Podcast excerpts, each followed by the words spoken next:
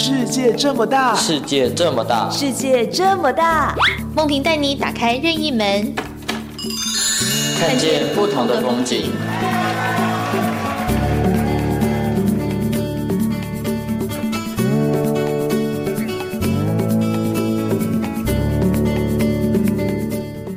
听众朋友您好，欢迎收听今天的世界这么大，我是梦萍，我是伟谦。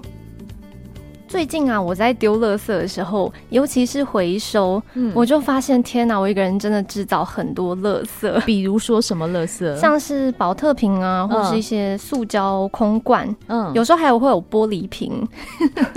哎、欸，我也会哎，我我每次丢这种东西，我心里挺有罪恶感的，嗯，就觉得哇，我的天哪，我今天竟然用了这么多这样子的东西。对，然后就想，哎、嗯欸，这些东西是不是可以再度的被利用？嗯、但其实，我个人说实在。生活中，我很少再把这些东西拿出来装，可能食物啊，或是什么其他议题。嗯、那这些东西要怎么样可以再好好的被利用，让我们不要浪费这个资源？你有没有想过，要不要从源头干脆就少用一点？哎、欸，这也是一个方法，好像是哈。嗯嗯。所以，我们今天世界这么大，邀请到 Unpackage U 商店创办人黄尚衍先生。Hello，尚衍你好。Hello，各位听众、主持人，大家好。嗯，尚衍，我想请教啊，既然是这个 unpackage，这个意思是怎样？不要不要用包装吗？哎、欸，其实 unpackage 在字义上是散装的意思，就是比如说它商品其实是呃去掉包装，然后是用散装的形态做贩售的。嗯，那一般大家可能对于没有包装的商品这样子买卖的方式比较陌生，可以请你跟我们分享一下。哦，我们今天进到这个商店，我们要怎么样来买东西吗？跟可能我们平常到超市啊，或是超商买东西有什么不同？OK，那首先呢，要到 U 商店购买商品的时候，第一要先从家里准备干净的容器。那不管是袋子、塑胶袋，或是呃保鲜盒，甚至玻璃盒，只要是干净的容器，我们都接受。嗯，那第二步到店之后呢，我们会将您的容器做一个扣重。扣重，把重量扣掉。对对对，因为我们呃算算单价的部分只是算商品的净重，而、啊、我们不会把就是呃比如说你带的容器的重量算进去。嗯、OK，然后第三步您就可以开始自由盛装，最后再结账这样。嗯，那有遇到过有消费者民众说，哎、欸，我今天的那个容器不够装，或是我今天刚好手边没有带容器来，但是我就是想要买一点米啊，或想要买一点油的话，那这样子遇到这种状况，我们要怎么办？嗯，其实我们店内还是有贩卖容器，那买我们商店的容器是有一个回馈的优惠，比如说您下次再带着我们的容器回购的时候，都会有三块钱的折扣。那其实其目的就是让您可以呃可以重复的使用这一个玻璃装的容器。嗯，哎、欸，那我自己很好奇，就是假如我今天带了一个塑胶瓶好了，但其实我可能里面没有先做清洗干净。对，我刚刚也想到这个问题。对，嗯，嗯那然后可能我不知道状况之下，我去装了东西，那这个食物啊，或是一些商品，就可能就先被我污染了。那我带回家之后发现，哎、欸，好像变质嘞，有遇过这种状况吗？其实我们有一个重点，就是说，嗯，您的商品到呃，您的容器到我们的店内的时候，我们第一步其实会帮你做简单的检查。哦，那如果说你产品里面有水分，一般的水，我们基本上都会建议客人就不要再装干粮类的或者是液态的东西，因为毕竟你的水水的来源并不并不了解嘛，那也有可能里面会有一些呃，比如说生菌的状态，所以可能会比较容易造成商品的变质。哦，所以是每一个人进来的时候，容器你们都会先看一下，是不是？对，我们一定会帮你看一下。哦，或者好像进去，我们现在进很多店不是都要酒精消毒吗？嗯，他们进去就是先检查你的这些东西，是一个必要流程，是不是？就是你商品要到柜台去扣重，所以我们一定会帮你看一下。哦，所以是一进去就把那个容器先拿到柜台去扣重，这样子？对，没错，没错。哦，好，那。我我也刚刚也很好奇，就是说，既然没有这样子的包装，哈，好，例如说，你们店里可能卖很多东西，那当然是食材很多嘛，对不对？对。现在一般消费者他会很在意，就是说，哎，那我这个呃保存期限的问题哈。当然卖的东西上面他可能会标说，嗯，这个保存日期举例哈，到十月十一号举例哈。那可是因为我自己拿我的容器去啊，所以我买回家以后，其实我看不到哎、欸，我不知道它到底保存到什么时候，会不会有这样的问题？其实您可以在就是采购的时候就直接把那个商品的呃有效期限全部都拍下来。那亦或是您可以透过比如说像 Message 啊，或者是 IG 啊，或甚至 Line 啊，都可以直接跟我们联系做询问。那我们会直接拍您那时候购买的时呃商品的时间给你。哎，肯定你会知道他什么时候进去哦。知道，因为我们都有做会员的记录。哦，那比如说哈，比如说我现在在。嗯呃，今天是礼拜四嘛，哈，我比如说礼拜一我去买了一些米，嗯、可是我自己都忘记了。那那我那我要怎么跟你说我买了米这样？哦，我有发票啊，那你给我你的发票号码，我都查得到。哦，我以为会是说，例如说我们进去以后会，嗯、比如说我今天买了那个东西，你会贴一个标签给我说啊，这个保存期限是这样，不是这样子啊？因为我贴标签给你的话，基本上又太浪费资源，可以自己拍下来，因为现在像相机、手机其实很方便。所以基本上我们都客人自己会做记录这样。哦，好，那我还有个问题啊，就像呃，假如我今天买米好了，那我可能我今天消费者我挖上层的东西，我可能装了几公升，那你们之后补货的方式怎么补呢？因为假如可能又一个消费者进来他要买米，那假如你们已经补了的话，那要怎么知道那个期限是怎么算？就是比如说商品上面的仿单，第一它一定会有呃，比如说开封日期、有效日期，嗯、那我们都会标在上面，以及它的产地营养标示跟它的使用方式这样，其实都都是很明显就可以看得到，所以基本上在采购的时候，你就可以直接记录下来。嗯、哦，不是，我现在的意思是说，比如说哈，我们这个整个容器里面有可能是五公升的米哈。那上面的消费者，比如说他把第一层第一公升、第二公升挖掉了，下面还有三公升，对吗？嗯，好，那你会不会就是新的米你要补上去啊？所以新的米上面两公升，下面的三公升跟上面的两公升，其实它的有效期间是不一样的，嗯、对不对？那其实这个问题好像不是太重要，因为你如果这一批米卖完了，嗯，他再开一包新的米给你啊，那新的米其实效期跟这一包米不会超过一个礼拜。哦，你意思是说差异不太大，是不是？有没有差异很大的？哎，不可能，不会啊差异很大。哦，真的啊？嗯，对对对。哦，所以就是差差异一点点这样子，就可能一周吧，最多吧。哦，或是你们可能会就分开，比如说这个是十月的，然后这个是十一月进来的商品，会这样子区别吗？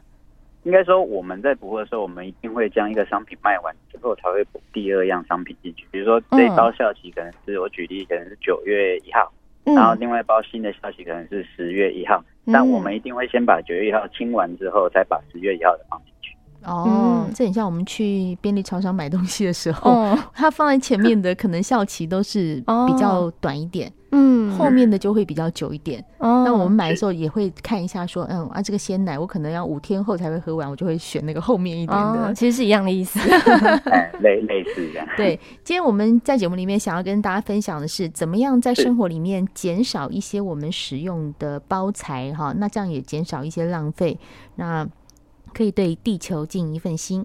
休息一下，再回到我们的节目现场。今天世界这么大，那想要跟大家分享一下，我们要怎么样在生活中少一点浪费，然后呢，多多利用可能一些容器呀、啊，嗯、可以再重复的利用。嗯，我想问一下伟谦，你通常买了东西以后，嗯、那些包装你哪些会留下来利用？嗯，像是玻璃瓶，嗯，我会很舍不得丢掉它。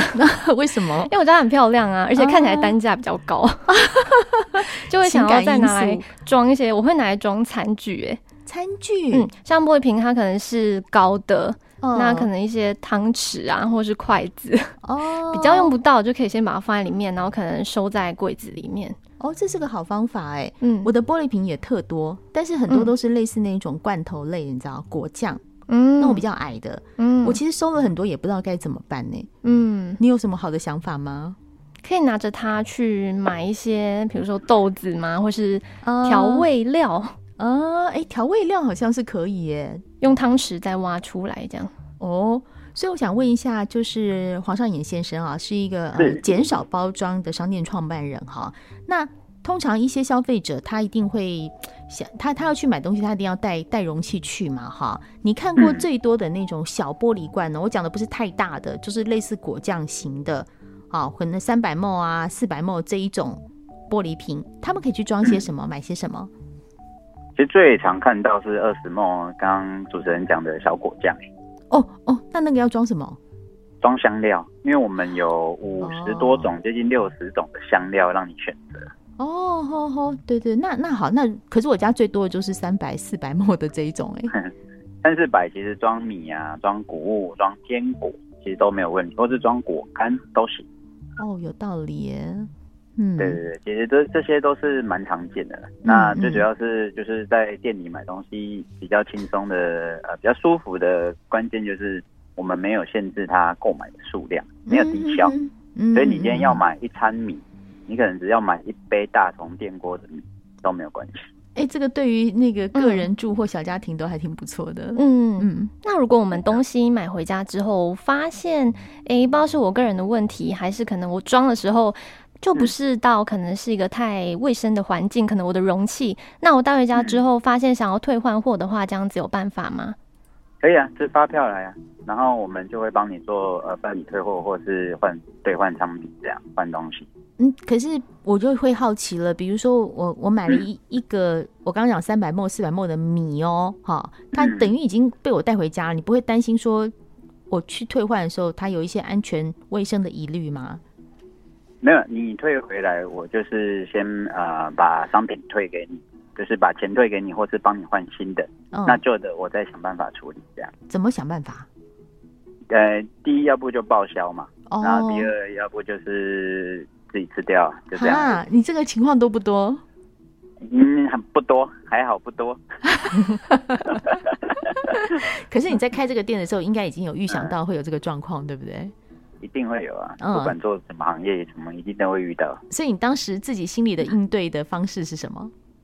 退啊，就是退，嗯，就是退，然后然后自己自己自己去消化它，一定是这样，因为你一个散装的商品你在上面贩售，嗯、那职务对证嘛，就是你你没有办法去跟呃消费者去在那边讲说到底是谁的问题，那我觉得这些都没有必要，反正我们把问题解决掉就好了。嗯，不错的想法。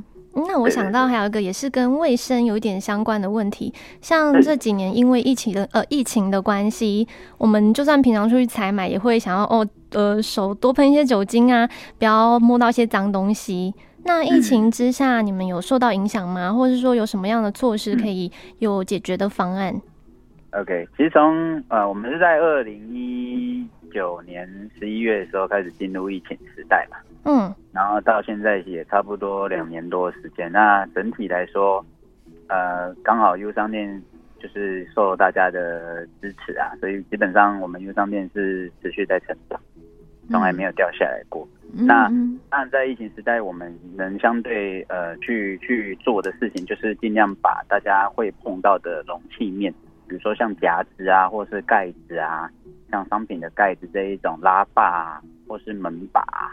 我们就是尽可能的半小时，或是到一小四十五分钟内，一定会消毒一下，这样。